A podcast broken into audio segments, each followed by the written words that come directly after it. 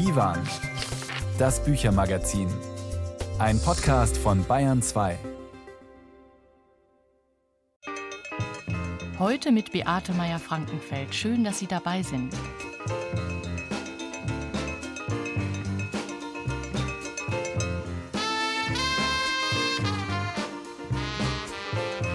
Sie sind da, die Ferien in Bayern. Nicht alle haben welche, nicht alle gehen auf Reisen. Trotzdem, es ist eine besondere Zeit im Jahr. Vielleicht ja auch eine mit mehr Muße zum Lesen. Und was sollte man lesen? Da hätten wir ein paar Vorschläge für Sie, ganz unterschiedliche Bücher. Nicht alle sommerleicht, manche schon. Ich reise nie ohne Poesie, weil die Poesie wagt sich weit hinaus und äh, entdeckt vieles. Ohne Poesie hätte ich die Reisegeschichten, wie sie so sind, ob das nun über Spanien oder über Japan geht, nie schreiben können. Das sagt Seis Noteboom, der Weltneugierige aus den Niederlanden. Dichter, Romancier, Reiseschriftsteller. Morgen wird er 90 Jahre alt. Sein neues Buch geht der Frage nach, wie die Natur in die Kunst kommt. Liao Yiwu, der chinesische Poet und Dissident, hat einen eindrücklichen Generationenroman geschrieben über die Liebe in der Zeit der chinesischen Kulturrevolution. Auch den stellen wir vor. Mit der Österreicherin Johanna Seebauer sprechen wir über ihr Debüt. Ein Dorf steht im Mittelpunkt der Geschichte. Ein Dorf, das vergessen werden will. Das Hörbuch erzählt von einer verhängnisvollen Affäre. Gerätselt werden darf auch wieder in dieser Ausgabe des Büchermagazins und Sie können Ihr Wunschbuch gewinnen.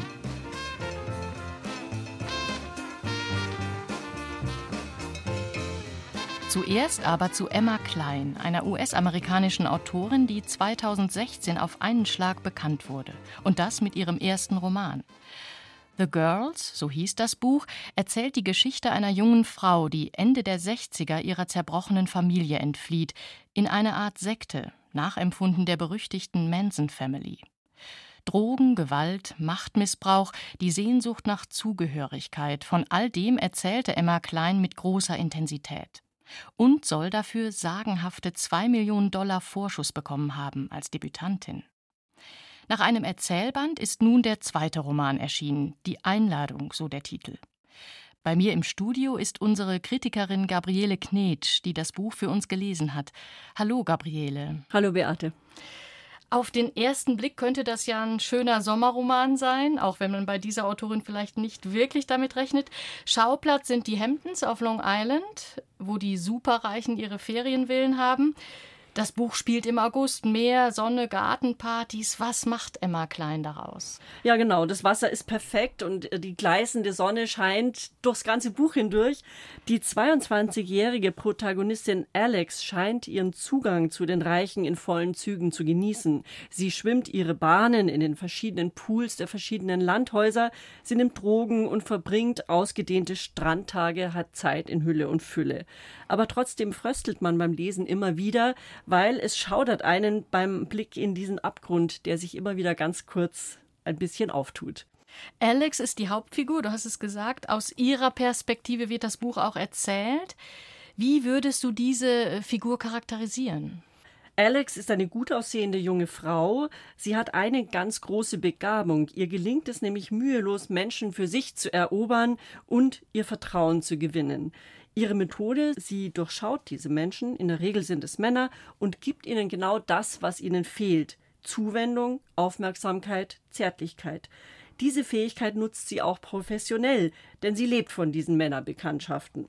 Bis der Geldregen eines Tages versiegt. Ihre Kunden wenden sich ab, sie selbst kann die Miete nicht mehr bezahlen, hat kein Geld und schließlich auch keine feste Bleibe mehr. Und das spielt eine zentrale Rolle in diesem Buch. Sie ist eigentlich eine Obdachlose. Da kommt dann der Titel ins Spiel, die Einladung. Von wem wird sie denn da eingeladen? ja, eigentlich von niemandem so richtig. Also das wird im Verlauf der Erzählung klar, dass sie sich selber immer einladen muss. Am Anfang allerdings scheint sie Glück zu haben. Ein mehr als doppelt so alter Gutverdiener Simon lädt sie in sein großes Sommerhaus in den Hamptons ein. Für Alex ist das ein absoluter Glücksgriff. Ihre Existenz scheint nun gesichert und auch noch auf sehr angenehme Art und Weise, bis Simon sie vor die Tür setzt. Und da beginnt Alex Kampf ums Überleben, den wir Leser hautnah miterleben. Mhm. Sie macht eine überaus mühsame, energieaufwendige Tour durch die verschiedenen Sommerhäuser der Reichen, die von Emma Klein hochspannend erzählt wird. Man fiebert gewissermaßen mit, wo Alex in der nächsten Nacht unterkommen wird. Mhm. Es ist ein Reigen unterschiedlichster Zufallsbekanntschaften. Alex knüpft immer wieder neue Kontakte, muss sie ja. Sie braucht ja eine Bleibe zu einem Hausangestellten, zu einem kleinen Jungen, zu einem unglücklichen jungen Mädchen und am Schluss zu einem 17-jährigen Problem-Teenager, der sich unsterblich in sie verliebt. Aber Alex verfolgt immer wieder das gleiche Ziel. Sie braucht ein Dach über dem Kopf und manipuliert alle diese Menschen so, dass sie sie als Gast aufnehmen und diese Einladung aussprechen. Jetzt hast du gesagt, Reigen. Ist das auch die Dramaturgie des Textes sozusagen? Eine, eine Kette mit offenem Ende oder äh, wie ist das gebaut? Was ist der erzählerische Rahmen dafür? Äh, tatsächlich, es ist ein Reigen, ja, wie wir es ja auch von Schnitzler kennen. Es kommt immer wieder eine neue Beziehung, löst die alte ab, aber es ist kein offenes Ende, sondern die Struktur ist klar vorgegeben denn Alex muss die Tage überbrücken, bis Simon seine große Sommerparty hat. Da will sie reumütig zurückkehren und hofft auf ein Happy End. Der Roman erzählt ja von Macht und Manipulation, und zwar Manipulation eben durch eine, die eigentlich keine Macht hat in gewisser Hinsicht. Alex gehört der Schicht der Reichen nicht an. Wie gelingt es ihr da, sich immer wieder Zugang zu verschaffen? Ja, das ist eigentlich das Verblüffende, dass sie schon den Schlüssel zum ähm, Öffnen dieser Türen in der Hand hält. Das ist, glaube ich, auch ihre große Begabung, aber auch ein sehr hoher Preis, den sie da zahlt. Sie stellt nämlich ihre eigenen Bedürfnisse total zurück, ordnet sich komplett unter und scheinbar vernünftig wie auf einem Schachbrett bedenkt sie jeden Schritt ihres Tuns, um sich das Gegenüber gewogen zu machen. Also einerseits totale Planmäßigkeit, aber andererseits immer wieder diese Abstürze. Sie ist eine sehr problematische Figur, eine tablettensüchtige Borderlinerin und es macht ihr Spaß, die Grenzen im besten Moment zu übertreten und alles kaputt zu machen. Im Haus eines reichen Freundes verschafft sie sich einen Kick, indem sie dessen wertvolle Kunstwerke berührt und mit dem Fingernagel einen Kratzer hinterlässt. Also viel Pech ist auch im Spiel, aber Alex hat schon etwas Selbstzerstörerisches. Eine schwierige Protagonistin also, deren Perspektive der Roman aber vollkommen einnimmt. Wie zuverlässig ist denn das Erzählte dann? Ja, man merkt schon mit der Zeit, dass sie die Realität doch ein wenig anders wahrnimmt als alle diese Menschen, denen sie begegnet. Die Realität jenseits dieser Wahrnehmung deutet sich in dem Roman nur an. Also sie wird nicht äh, sozusagen von Emma Klein da richtig exponiert und sie wird nicht ständig korrigiert oder sowas. Ganz im Gegenteil, es bleibt immer so das Ungesagte und da ist Emma Klein eine Meisterin darin, die Dinge zwischen den Zeilen zu verstehen zu geben. Also so langsam groovt sich der Leser ein und äh, wird schon ein bisschen wachsam bei dem, was die Protagonistin so erzählt. Vieles bleibt aber auch in der Schwebe. Kannst du dafür ein Beispiel geben? Ja, das krasseste Beispiel dafür ist ihre letzte Beziehung zu einem 17-jährigen Teenager Jack, der sehr große Probleme mit seinem Vater hat und sich ihr komplett öffnet. Und das ist eigentlich auch eine sehr traurige Sequenz. Viele Fragen stellen sich da. Er ist wirklich verliebt. Ja, und sie, sie versucht ja eigentlich nur ihre Masche durchzuziehen. Und das ist schon ein, ähm, da wird die ganze Problematik dieser Figur deutlich, würde ich sagen. Nützt Alex die Schutzlosigkeit des Jungen gezielt aus? Verführt sie einen Minderjährigen? Übertritt sie gar sexuelle Grenzen? Dinge, die der Junge vielleicht gar nicht will? Diese Fragen stellt sich der Leser, aber nicht Alex. Was du jetzt beschreibst, klingt ja nach einem sehr atmosphärischen Text. Übersetzt sich das auch in die Form, in den Stil von Emma Klein? Welche Sprache findet sie für ihren Stoff? Ich würde sagen, eine sehr flotte, schnelle Schreibe, ähm, wenig Adjektive. Sie bringt die Sachen ohne Umschweife auf den Punkt. Es ist eine eine gut konsumierbare Literatur, tatsächlich. Man liest das in einem Atemzug locker durch.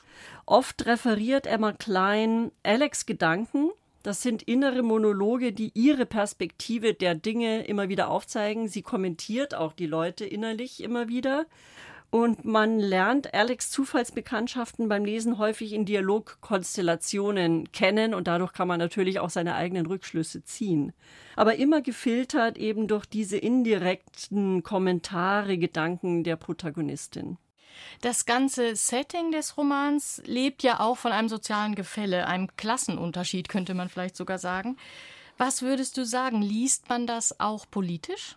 Würde ich so sagen, ja. Es lebt tatsächlich davon, dass man mit Hilfe von Alex, dieser Türöffnerin, buchstäblich, wortwörtlich, die ja eher der unteren oder mittleren Schicht angehört, einen Blick auf eine doch recht bizarre, bisschen klischeehafte Welt der Reichen werfen kann. An ihrer Seite lernt man gewissermaßen auch die subtilen, eiskalten Ausgrenzungsmechanismen dieser Schicht kennen, auch ihre Lieblosigkeit, Eigennützigkeit. Man sieht die vereinsamten, teilweise drogensüchtigen Kinder dieser Leute. Und Alex ist irgendwie der menschliche Gegenpol dazu. Sie schafft es scheinbar, unüberwindbare Grenzen zu durchbrechen. Und das macht sie auch zu einer sympathischen Anti-Heldin, so schwierig sie ist. Und so um, sie ist eigentlich eine unmoralische Person. Sie orientiert sich nicht an irgendeiner Moral. Die Einladung ist aber auch ein Buch, das eine sehr verzweifelte Figur porträtiert, die sich die Frage stellt nach der Sinnhaftigkeit des Lebens und am Ende ihrer Reise durch den Sommer hat Alex darauf keine Antwort gefunden. Ist das eine Leseempfehlung von dir, dieser Roman von Emma Klein? Ja, ich würde durchaus sagen, es ist die perfekte Sommerlektüre für Menschen, die nichts superkomplexes, tiefsinniges, aber trotzdem auch nichts oberflächliches lesen wollen, sondern Spaß haben wollen beim Lesen auf spannende spannende Art und Weise auch unterhalten sein wollen. Gabriele Knetsch über den neuen Roman von Emma Klein. Herzlichen Dank dir. Gerne. Die Einladung ist im Hansa Verlag erschienen, in der Übersetzung von Monika Bark für 26 Euro. Und damit von der Ostküste der USA nach China. Der Musiker Xiao He vereint in seinem Werk Avantgarde und Folk. Hier ist er mit Soma Hang.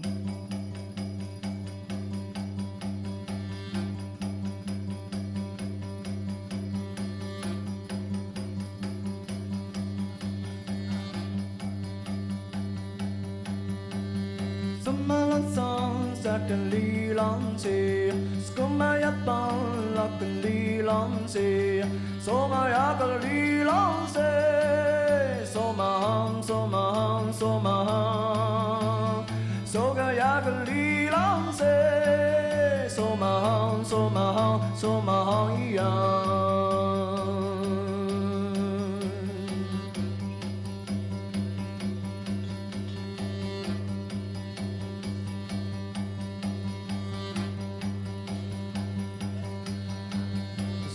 so ma hang ya 的心落里浪些呀，什么必要落里浪些，什么呀个里浪些，什么行什么行什么行，什么呀个里浪些，什么行什么行什么行呀。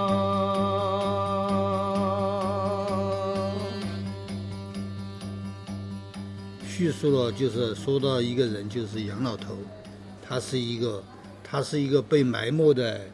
Der alte Yang, den ich im Gefängnis kennengelernt habe, gehörte zu einem vergessenen Teil der chinesischen Geschichte, zum Bodensatz der Gesellschaft. Ich habe meine Metapher mit ihm geteilt. Die Geschichte ist wie ein Baum. Die belaubten Äste und Zweige, die man sehen kann, sind die Menschen, die internationale Aufmerksamkeit bekommen haben. Aber gleichzeitig litten in China auch viele, die man mit der Wurzel beschreiben kann. Die einfachen Leute, deren Stimme niemals gehört wurde. Wenn ich über die chinesische Geschichte schreibe, dann erzähle ich von diesen Leuten und ihren Tränen. Sie konnten niemals der Dunkelheit entkommen. Der alte Yang gehörte zu den Wurzeln. Ein Wort hat ihn berührt.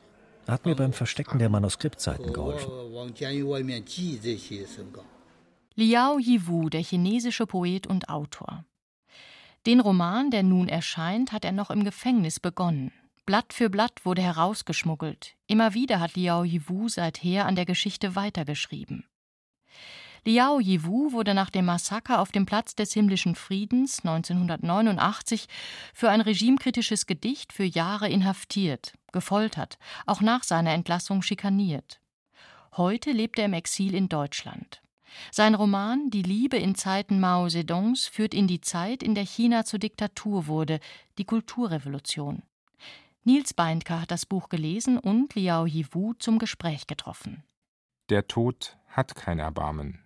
Mit der Parole Lang möge Mao leben stürmen Angehörige der Roten Garden das Areal einer Seidenwattefabrik in Sichuan.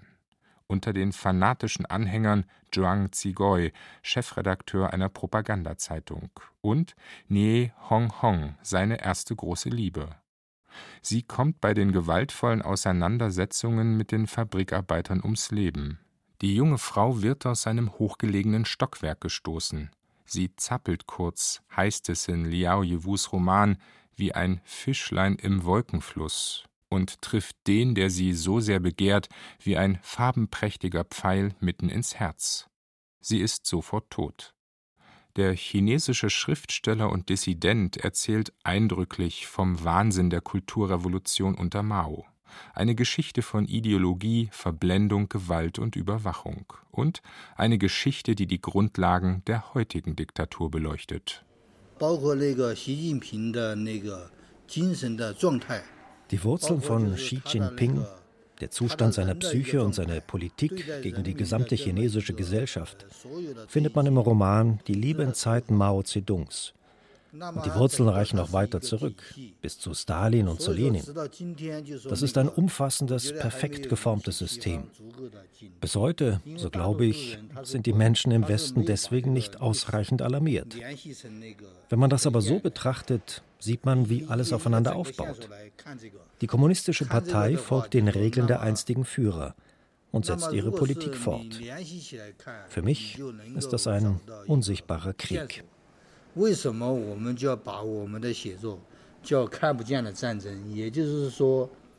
Zehn Jahre lang, von 1966 bis 1976, wütete die Kulturrevolution in China. Liao Yiwus Roman Die Liebe in Zeiten Mao Zedongs nimmt diese brutale Dekade in den Blick. Zhong Zigoi, so alt wie die Volksrepublik und auch in anderen Büchern Liao Yiwus anzutreffen, wird auf eine lange Reise geschickt. Er ist Agitator für die Roten Garden, später wird er wie viele junge Menschen aus den Großstädten zur sogenannten Umerziehung auf das Land beordert. Dann wiederum führt ihn der Weg nach Tibet und zu einem der großen Internierungslager in den Bergen. Beständig sucht Zhong Zigoi nach der Liebe und findet sie doch nicht. Auch nicht in der Begegnung mit Erja in den Jahren der Umerziehung. Er begehrt sie sehr und vergewaltigt sie schließlich.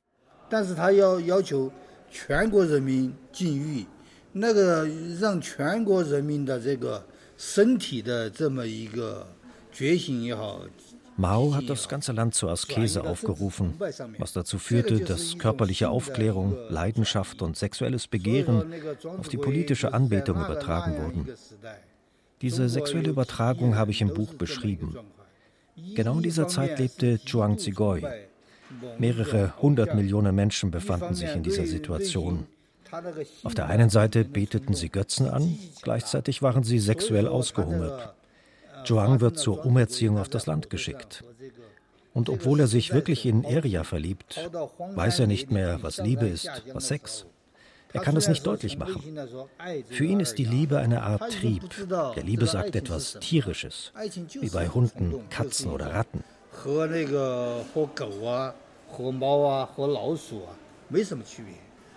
Der Roman Die Liebe in Zeiten Mao Zedongs erzählt von der Unmöglichkeit der Liebe, wie von der Unmöglichkeit eines glücklichen, gelingenden Lebens überhaupt. Der Titel ist eine Anspielung auf Gabriel Garcia Marquez Epos Die Liebe in Zeiten der Cholera. Eine große Rolle in der Geschichte von Zhong Zigoi spielen Traumwelten. Man kann auch deshalb Liao Yewus Roman in der Tradition des magischen Realismus lesen. Der chinesische Schriftsteller sagt, diese literarische Strömung habe ihn freilich weniger inspiriert. 他的梦已经是被意识形态化了。 Die Träume von Zhuang Zigoi verkörpern für mich die Mao-Ideologie. Die Träume sind stark in das menschliche Bewusstsein eingedrungen, viel stärker als bei Gabriel Garcia Marquez oder auch bei Milan Kundera. Mao taucht oft in den Träumen Zhuangs auf, weil das Mao-Bild einfach übermächtig war. Wenn Zhuang Mao nicht liebt, dann ist das für ihn ein Verbrechen und für die ganze Gesellschaft. So entstand eine Angst. Ich bin in dieser Hinsicht sehr dankbar für die Erfahrungen in der Haft. Ich war dort zuerst Zuhörer, habe die Geschichten der Menschen vom Bodensatz der chinesischen Gesellschaft gehört. Das ist meine Berufung als Schriftsteller, dass ich so von so vielen Geschichten erfahren habe dass ich sie aufschreiben und weitergeben kann. Dazu gehören die Geschichten von einigen der Millionen Opfer der Kulturrevolution. Der Roman Die Liebe in Zeiten von Mao Zedong endet mit dem Tod des zur roten Sonne verklärten Diktators im September 1976. Zhong Zigoi ist da zum vierten Mal verliebt und hofft bei einer Zugfahrt auf ein Liebesfest mit seiner neuen Angebeteten im Abteil. Die Nachricht vom Tod, überbracht vom weinenden Zugpersonal, zerschlägt alle Hoffnungen. Die Liebe hat, einmal mehr, keine Chance. Nils Beindker über die Liebe in Zeiten Mao Zedongs von Liao Yiwu. Übersetzt von Brigitte Höhenrieder und Hans-Peter Hoffmann ist das Buch für 26 Euro bei S. Fischer zu haben. Sie hören Divan, das Büchermagazin auf Bayern 2. Mit seinem Roman Rituale wurde er international bekannt, der Niederländer Seis Noteboom. Morgen feiert er seinen 90. Geburtstag. Mehr noch als Prosa liegt ihm die Poesie am Herzen, ihr besonderer Blick auf die Welt. Fast so etwas wie einen Seelenverwandten hat Noteboom im italienischen Künstler Giuseppe Pennone gefunden, bekannt für seine verträumten Baumskulpturen. Ihm hat Noteboom sein neues Buch gewidmet. In den Bäumen blühen Steine, die erdachte Welt des Giuseppe Pennone. Tobias Wenzel hat es gelesen. Wenn ein Kaktus, ich habe ja viele, zum ersten Mal blüht, das ist auch ein Ereignis sagte Cis Noteboom einmal. In seinem langen Leben war er Zeitzeuge vieler geschichtsträchtiger Ereignisse, manchmal, wie beim Berliner Mauerfall, auch vor Ort. Doch seit einigen Jahren entdeckt der niederländische Autor geradezu demütig Großes in den kleinen Dingen, besonders im Garten seiner Finca auf der Insel Menorca. Hier hat er sich im letzten Jahr intensiv mit dem Werk des italienischen Künstlers Giuseppe Pennone auseinandergesetzt. In den Installationen des Bildhauers sind Bäume und Steine zentral. Und so beschreibt und deutet Noteboom nicht nur Pennonis sinnliche Kunst, sondern lässt sich durch sie auch zum Nachdenken anregen. Etwa wenn er einen Stein aus seiner Sammlung betrachtet. Jetzt hebe ich ihn hoch. Er ist präsent und ebenfalls verändert. Das kommt durch Pennones Werk. Ich habe gelernt, Steine mit anderen Augen zu betrachten. Wie, das weiß ich nicht. Wenn ich sentimental bin, frage ich mich, ob der Stein manchmal an mich denkt, so wie ich jetzt an ihn. Doch darauf kommt keine Antwort, nicht von ihm. Notebums neues Buch ist nicht zuletzt deshalb berührend, weil sich der Autor traut, auch mal das Reich der Vernunft zu verlassen um etwa im Sinne Penones zu versuchen, das Wachsen eines Baumes zu erspüren. Dann legt er seine Hand auf die beiden Palmen, die er vor Jahrzehnten selbst gepflanzt und in einem anderen Buch einmal liebevoll Familienangehörige genannt hat. Wenn Penone über seine eigene Kunst schreibt, klingt das manchmal etwas esoterisch. Aber aus Notebums Betrachtung von Penonis Arbeiten ist ein faszinierend poetischer und auch meditativer Text entstanden, der Lust macht, sich die Werke des italienischen Künstlers in Museen anzuschauen. 2012 war auf der Documenta in Kassel Penonis neun Meter hohe Bronzeskulptur eines Baumes ohne Blätter zu sehen. In seinen Ästen hatte er einen Findling aus Granit positioniert. Sees Notebohm formuliert es nun so. Penone legt Steine auf Bäume wie große, nicht essbare Früchte. Die Bäume umarmen sie, als wollten sie sie wachsen lassen. Ich habe seine Bäume mit ihren Steinen einmal im Garten des Rijksmuseums in Amsterdam gesehen musste dabei an den Titel eines amerikanischen Liedes denken, Strange Fruit, und überlegte mir, dass nur Kunst das kann, Steine in Bäumen wachsen lassen. Noteboom gibt zu, auf Giuseppe Pennone und andere Bildhauer eifersüchtig zu sein, weil sie ihre Gedanken in Materie umsetzen und direkt mit ihren Händen formen können, und er, der Dichter und Prosaautor, in der Gedankenwelt verharren muss. Das versucht er ein wenig auszugleichen, indem er, wie er im Buch verrät, jeden Tag, den er auf seiner Finca verbringt, die massenhaft heruntergefallenen Nadeln der Bäume wie Schnee zusammenfegt, bis er schweißgebadet und erschöpft ist. Zwar ist Notebohm auch in der Auseinandersetzung mit Pinonis Werk ein Beschreibungskünstler, aber trotzdem sind die zahlreichen Fotos der Skulpturen und Installationen im Buch hilfreich. Auf einem davon ist die Lichtung eines Waldstücks zu sehen. Dort hat der Künstler Skulpturen drapiert, die anmuten wie aus Bäumen geformte Menschen. Sie sind skulptiert, geknetet, modelliert. Gebilde, die sich als Menschen ausgeben wollen und das auch erreichen, weil ihre Haltungen so überraschend gut getroffen sind.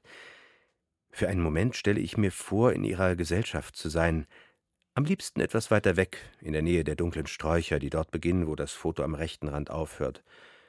Genau außerhalb des Fotos wäre ich und könnte doch alles sehen und hören. Worüber würden Sie reden? Würde ich Sie verstehen? Sees Notebohm ist mit In den Bäumen blühen Steine ein Buch geglückt, das zum Innehalten einlädt, zum Nachdenken und Fühlen verführt. Wunderbar die Stelle, an der der Schriftsteller beschreibt, wie er mit dem Künstler in dessen Ausstellung steht, das dringende Bedürfnis hat, die Bronzeskulptur eines Baumstammes zu ertasten und Pinoni durch Blickkontakt fragt, ob das erlaubt ist, woraufhin der lacht. Und dann streichen beide, Künstler und Autor, mit den Händen über die metallene Rinde. In den Bäumen blühen Steine. Die erdachte Welt des Giuseppe Pennone von Seys Noteboom ist bei Surkamp herausgekommen. Aus dem Niederländischen von Helga van Beuningen. Das Buch kostet 24 Euro. Ein Beitrag von Tobias Wenzel war das. Und das hier ist Tori Amos, die US-Songschreiberin, die immer ganz viel von sich selbst in ihre Lieder legt. Hier erzählt sie davon, wie es ist, das eigene Gefühl in die Natur zu tragen. Speaking with Trees aus ihrem Album Ocean to Ocean.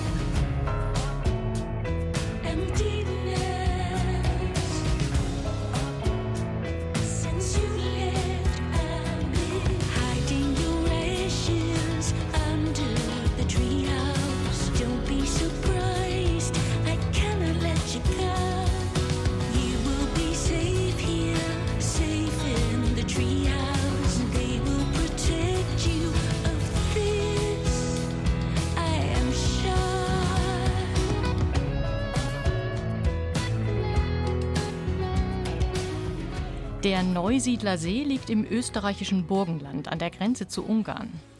Da gibt es Strandbäder, ein Leuchtturm, ein Ufergebiet, das Hölle heißt, Wein in der Umgebung und viel Schilf am See. Was es nicht gibt, ein Dorf namens Ninschhof. Das hat die Autorin Johanna Seebauer für ihr Romandebüt erfunden. Geboren ist sie in Wien, aufgewachsen in eben diesem Burgenland. Heute lebt sie in Hamburg. Ich freue mich, dass sie zum Gespräch zugeschaltet ist. Herzlich willkommen, Frau Seebauer. Vielen Dank, ich freue mich auch. Ja, warum haben Sie dieses Dorf Ninschhof gerade in diese Gegend versetzt? Was ist das für ein Ort?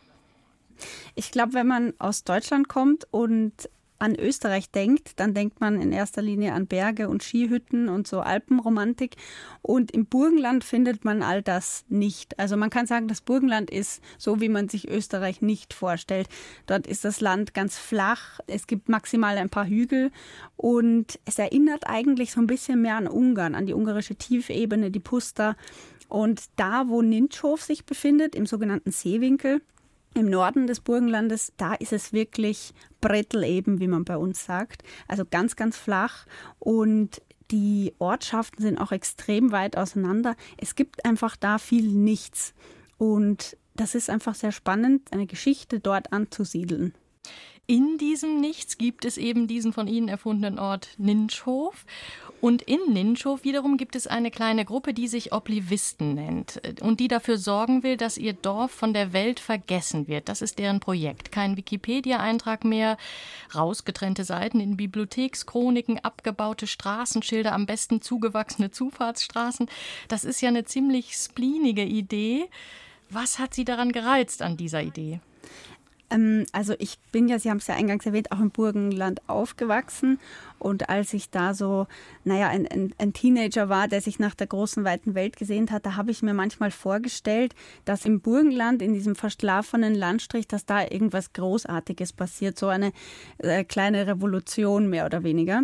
Und habe dann gedacht an irgendwelche Unabhängigkeitsbewegungen, die ich kannte, so die, die Katalanen oder die Basken oder die Zapatisten in Mexiko. Und habe mir dann einfach gedacht, das wäre doch total absurd. Stell dir vor, Johanna, das wäre im Burgenland. Und habe da so angefangen, daran herumzudenken und mir schon damals gedacht, wenn ich mal ein Buch schreibe, dann kommt das irgendwie vor.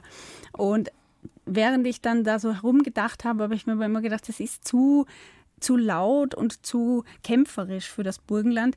Das Burgenland würde dann eher leise verschwinden wollen. Und dann war so die Idee des Vergessenwerdens geboren. Also war das, was die Figuren in meinem Roman wollen, ist einfach langsam aus der Welt verschwinden. Die wollen vergessen werden und in Ruhe gelassen werden. Und daran arbeiten sie in diesem einen Sommer, dem die Geschichte spielt. Das Vergessenwerden ist ja ein Thema, das sich gerade vor allem im Digitalen stellt. Also was passiert mit meinen Daten? Habe ich so etwas wie ein Recht aufs Vergessen? Muss also Google zum Beispiel etwas löschen, was ich nicht mehr im Netz haben will? All diese Dinge verhandelt Ihr Buch nicht, sondern geht das Ganze wirklich sehr analog an, auch so ein bisschen nostalgisch fast. Ein existierendes Dorf will am liebsten im Schilf verschwinden. Warum dieser Angang? Mm, also es gibt in diesem Buch oder in dieser Geschichte gibt es auch eine Legende, die so in Ninschhof herumschwebt, darüber, wie, wie das Dorf früher gewesen ist. Und ich hoffe, ich verrate jetzt nicht zu viel, aber auf diese Legende äh, über die Geschichte Ninschhofs berufen sich die Oblivisten auch. Sie wollen sozusagen zu einem Ursprungszustand ihres Ortes zurück, der, so die Legende, ähm, im Vergessen lag oder in der Unentdecktheit. Sie haben jahrhundertelang an der Welt vorbeigelebt sozusagen, haben nicht so viel Kontakt gehabt mit der Moderne und wollen dahin wieder zurück. Ihr Buch hat jetzt etwas von einem modernen Märchen. Also die Geschichte muss sich auch nicht immer an realistische Logik halten. Das merkt man beim Lesen. War das von Anfang an klar für Sie, so etwas zu machen? Mm, ich glaube, das ist mit dem Schreiben so gekommen, dass ich ähm, gemerkt habe, dass es mir gefällt, wenn da auch Dinge passieren, die nicht unbedingt in der realen Welt passieren können und wo auch Legenden entstehen und nicht immer ganz klar ist, ist das jetzt wirklich wahr oder ist das erfunden, ist das eine Geschichte in der Geschichte und ich glaube, wenn man die Geschichte aber liest, dann ist es oft gar nicht so wichtig zu wissen, kann das wirklich sein, ist das wirklich so, sondern wenn sich die Leser darauf einlassen, ähm, dann ist es eben die Wahrheit des Romans und die Wahrheit äh, der Geschichte. Und da dürfen dann auch magische Dinge passieren. Und da passt natürlich eine Märchensprache dazu. Das war, glaube ich, so, das ist so Hand in Hand gegangen. Also die Sprache hat auch so ein bisschen die Geschichte mitentwickelt. Jetzt kann ja der Dorfroman auch ein ziemlich düsteres Genre sein, nicht nur in Österreich, aber dort auch. Auch ein sozialkritisches. das klingt bei Ihnen weniger an. Also Ihr Roman, so habe ich ihn jedenfalls gelesen, ist eher heiter fast im Ton. Man könnte auch sagen mild, nie hart, nie böse, auch nicht in der äh, Personenzeichnung. Diese Oblivisten zum Beispiel, wenn die da mit ihrem Freiheit für Ninschhof ähm, auf der Eckbank sitzen, das könnte man auch verschwörungstheoretisch finden. Aber bei ihnen wirkt das alles eher schrullig. Eine Kritikerin hat diesen Ton des Romans auch liebevoll genannt. War das Ihnen wichtig beim Schreiben? Ist das sozusagen so eine Art Literaturprogramm für Sie? Ja, absolut. Also bei dieser Geschichte war das auf jeden Fall so. Ich wollte keinen Roman schreiben, der sich irgendwie lustig macht über das Dorfleben oder die Menschen, die im Dorf leben oder auch über die Städter. Also es gibt ja in dem Roman dann auch Städter, die in das Dorf ziehen und da entsteht so ein kleiner Konflikt zwischen diesen neu zugezogenen und den alteingesessenen.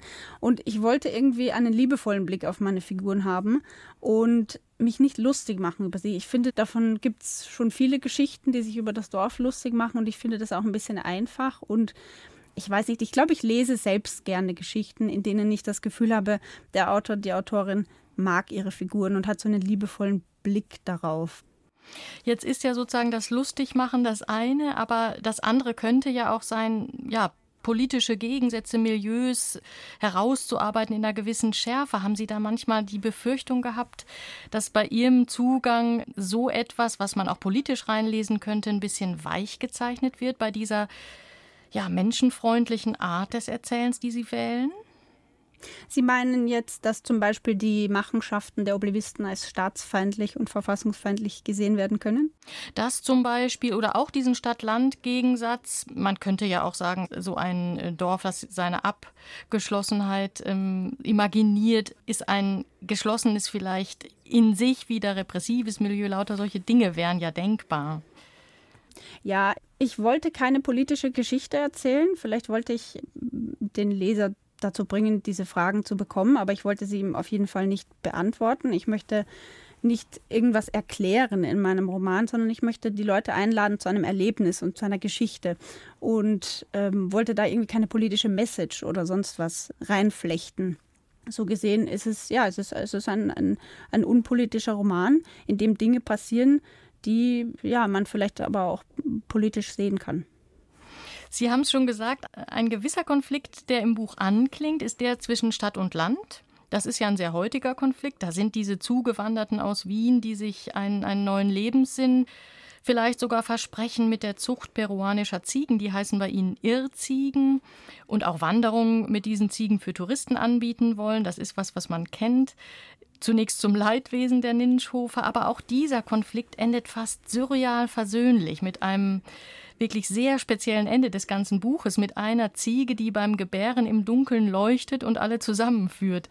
Ist das eine schräge Utopie oder parodieren Sie da gerade solche Versöhnungsideen fast ein bisschen? Naja, den Roman musste ich ja irgendwie zu Ende bringen und äh, Sie haben ja schon gesagt, das hat der, der ganze Roman hat so ein bisschen was Surreales, Märchenhaftes und der Roman beginnt mit einer Geburt, also ist es auch ein schöner Bogen, ihn mit einer Geburt enden zu lassen.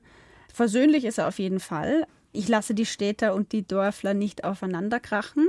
Also ein bisschen vielleicht. Also die, die neu zugezogene Städterin aus Wien hat ja am Anfang so ein bisschen Schwierigkeiten, in das Dorf hineinzufinden. Auch weil sie einen gefärbten Blick aufs Dorf hat und vielleicht mit ein paar Vorurteilen bepackt auf die Dorfleute zugeht. Ja, aber die lösen sich dann so nach und nach ein bisschen auf. Und ohne dass wir da jetzt auch zu viel verraten äh, sollten, auch diese vertrackte Sache mit dem Vergessenwerden ist dann doch komplizierter als gedacht. Naja, das ist natürlich eine sehr absurde, fast trottelhafte Idee, eigentlich ein ganzes Dorf verschwinden lassen zu wollen. Und dass das so einfach nicht geht, kann man sich ja vorstellen. Und die Oblivisten kommen ganz schön ins Schwitzen mit ihren, mit ihren Ideen und ihren Aktionen. Das sagt die Autorin Johanna Seebauer über ihren ungewöhnlichen Debütroman Ninschhof, erschienen im Dumont Verlag für 23 Euro. Vielen Dank für das Gespräch. Ich danke Ihnen. Die Geschichten der Britin Daphne du Maurier gehen meistens nicht gut aus. Berühmt ist sie für ihren Roman Rebecca. 1938 wurde er veröffentlicht, zwei Jahre später von Alfred Hitchcock verfilmt, genau wie ihre Novelle Die Vögel. Die Autorin ist eine Meisterin psychologischer Spannung. Was zum Beispiel passiert, wenn eine Sommeraffäre zur Obsession wird? Das spielt sie in ihrer Erzählung Der kleine Fotograf durch. Für Christina Dumas der Hörbuchtipp im Divan auf Bayern 2.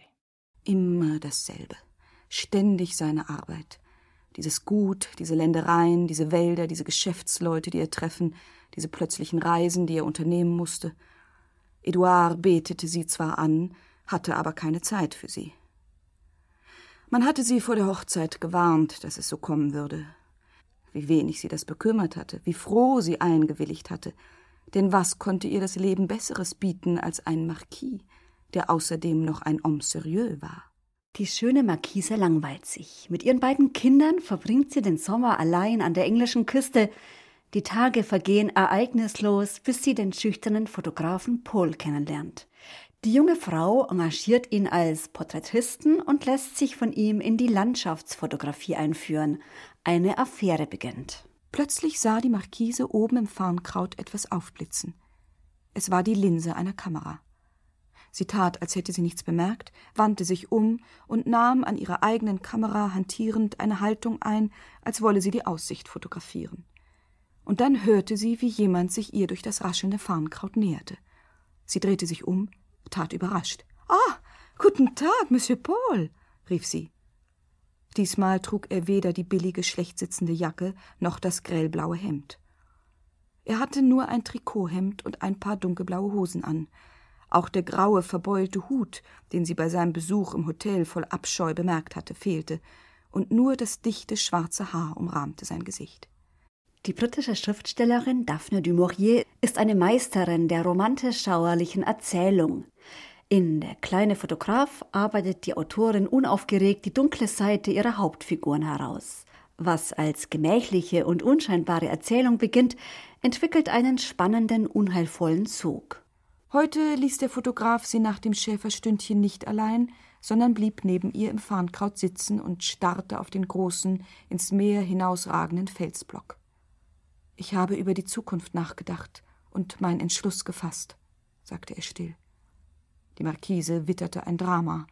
Wollte er damit andeuten, dass er sich das Leben nehmen würde? Gott, wie schrecklich. Natürlich würde er damit warten, bis sie abgereist war. Sie würde es niemals zu erfahren brauchen. Erzählen Sie mir davon, sagte sie teilnahmsvoll. Meine Schwester wird sich um den Laden kümmern, antwortete er. Ich werde ihn ihr vermachen. Sie ist sehr tüchtig. Und ich, ja, ich werde ihnen folgen, wohin sie auch gehen, sei es nun nach Paris oder aufs Land. Ich werde immer für sie bereit sein, werde da sein, wann immer sie es wünschen. Daphne du Maurier beschreibt in Der kleine Fotograf, wie komplex Macht sein kann und welche Tragödien aus Machtmissbrauch resultieren. Die Autorin moralisiert jedoch nicht, überlässt dem Publikum ein Urteil. Die mit dem Grimme-Preis ausgezeichnete Schauspielerin Imogen Kocke ist die ideale Besetzung für diese tragische Geschichte. Ihre Stimme wirkt beinahe zeitlos. Die klare visuelle Beschreibung, die geradezu fotografische Sprache des Textes wird mit ihrem warmen Ton, der feinen und nuancierten Interpretation zu einem Hörerlebnis. Geschickt verbindet sich die prägende Erzählstimme mit den direkten Dialogen. Der kleine Fotograf von Daphne de Maurier ist in einer gekürzten Lesung von Imogen Kogge im Audioverlag erschienen. I've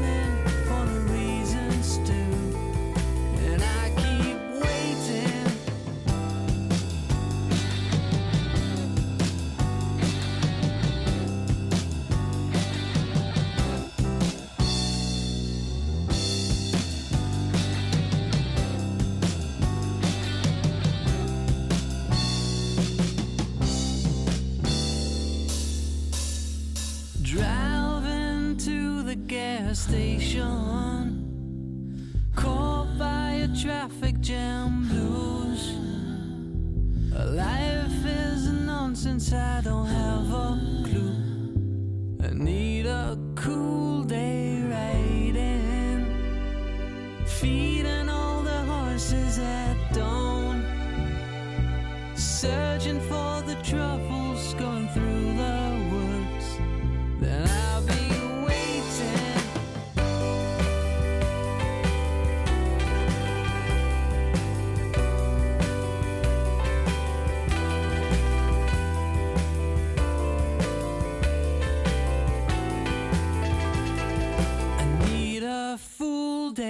I spent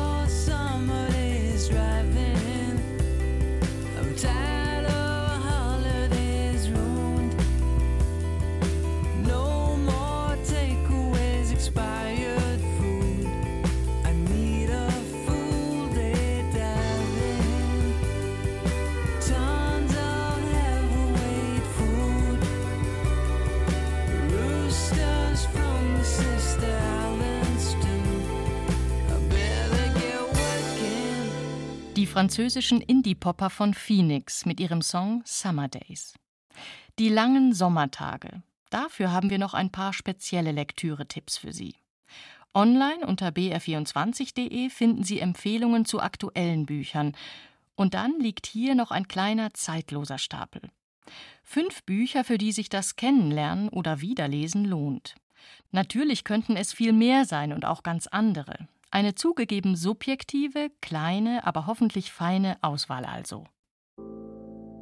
Ein moderner Klassiker. Zum Leuchtturm von Virginia Woolf. Die Geschichte einer immer wieder aufgeschobenen Bootsfahrt zum Leuchtturm auf einer schottischen Insel. Anzukommen, darum geht es diesem Roman allerdings nicht. Woolf folgt der Wahrnehmung und dem Innenleben ihrer Figuren in einer Welt, die der Erste Weltkrieg verändert. Sehnsuchtsvoll, erinnerungssatt, virtuos komponiert. Veröffentlicht 1927 in neuer Übersetzung von Antje Ravik-Strubel im Anaconda Verlag erschienen. Könnte das Zeug zum Post-Post modernen Klassiker haben. Herr der Krähen von Ngogi wa Thiong'o. Der kenianische Autor Ngugi wa Thiong'o geizt mit nichts in diesem Roman. Nicht mit Einfällen, nicht mit Wendungen des Plots, nicht mit Ambitionen seiner Figuren. In einer fiktiven afrikanischen Republik soll das Marching to Heaven entstehen, ein gigantisches Bauwerk zum Ruhm des Despoten. Natürlich läuft das nicht glatt. Eine fast tausend Seiten starke Satire auf Größenwahn und Scheitern, übersetzt von Thomas Brückner im Fischertaschenbuch. Für alle, die gern langsam lesen. Der Omega-Punkt von Don DeLillo. Die Hitze flimmert über der kalifornischen Wüste. Ein junger Filmemacher sucht einen ehemaligen Kriegsberater der US-Regierung für eine Doku in dessen Haus auf. Die ungeheure Begebenheit? Das Verschwinden der Tochter des alten Mannes. Sinnlich und gedankenscharf, eine Erzählung über Zeit, Stille und Schuld. Eines der schmalen späten Werke des großen US-Autors, kongenial übersetzt von Frank Heibert, Kiepenheuer und Witsch. Für alle, die das Sofa dem Verreisen vorziehen. Oblomov von Iwan Gontscharow. Ein junger Gutsherr, der einfach nicht vom Bett aufstehen will. Oblomov, erfunden 1859, ist längst eine literarische Ikone der Trägheit, des Überdrusses und der Fantasterei. Man kann ihn sympathisch finden oder von seiner Lethargie gereizt sein. Als die Liebe ihn packt, fiebert man mit ihm mit. Amüsant, melancholisch, voller Menschenkenntnis, übersetzt von Vera Beschitzky bei DTV. Für Experimentierfreudige. Verbannt von Anne Cotton. Noch eine Insel, diesmal aber kein Sehnsuchtsziel, sondern ein Verbannungsort. Eine Fernsehmoderatorin wurde aus ihrem alten Leben dorthin versetzt, nachdem sie in ihrem Job aus der Rolle gefallen ist. Ein paar schiffbrüchige Matrosen sind auch schon da. Eine ziemlich abgedrehte Story, präsentiert als Versepos, das alte Reimkonventionen so gegen den Strich bürstet, dass es die reine Freude ist. Schräg, schön, hart poetisch. Erschienen bei Surkamp. Und jetzt fährt wieder das Taxi vor. Zeit fürs Literaturrätsel. Beim letzten Mal chauffierte Walli eine ziemlich gut verkleidete Scheherazade aus Tausend und einer Nacht. Keine leichte Aufgabe. Unter den richtigen Einsendungen wurde Julia Barz aus Nürnberg ausgelost. Glückwunsch. Das Wunschbuch ist zu Ihnen unterwegs. Die Romanfigur, die Thomas Kastura diesmal mitfahren lässt, ist ein Schulversager und Streuner und weltberühmt. Servus, ich bin's, die Walli. Wo darf's hingehen? Zu keinem Hotel in der Nähe, sonst könnte ich auf Bekannte stoßen. Und wohin dann? Es gibt ja mehr als genug. Äh, wissen Sie zufällig, welche Band in Taft oder im New Yorker spielt? Na, keine Ahnung, das wechselt doch dauernd. Dann bringen Sie mich einfach zum Edmund. Edmund, das ist bestimmt eine gute Wahl. Wollen wir unterwegs irgendwo halten und einen Cocktail trinken? Geht auf mich. Ich bin gut bei Kasse. Sag einmal, wie alt bist denn du überhaupt? Müsstest du um die Zeit nicht im Bett sein? Ich bin mal wieder aus dem Internat geflogen. Na sauber. Und jetzt willst du was erleben? Ja, ausgehen, tanzen, ins Kino gehen. Mädchen anbaggern. Viel Glück. Das wirst auch brauchen.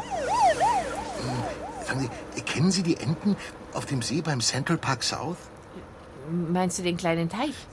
Wissen Sie, wo die Enten im Winter hinkommen, wenn der See zugefroren ist? Wo wer hinkommt? Die, die Enten.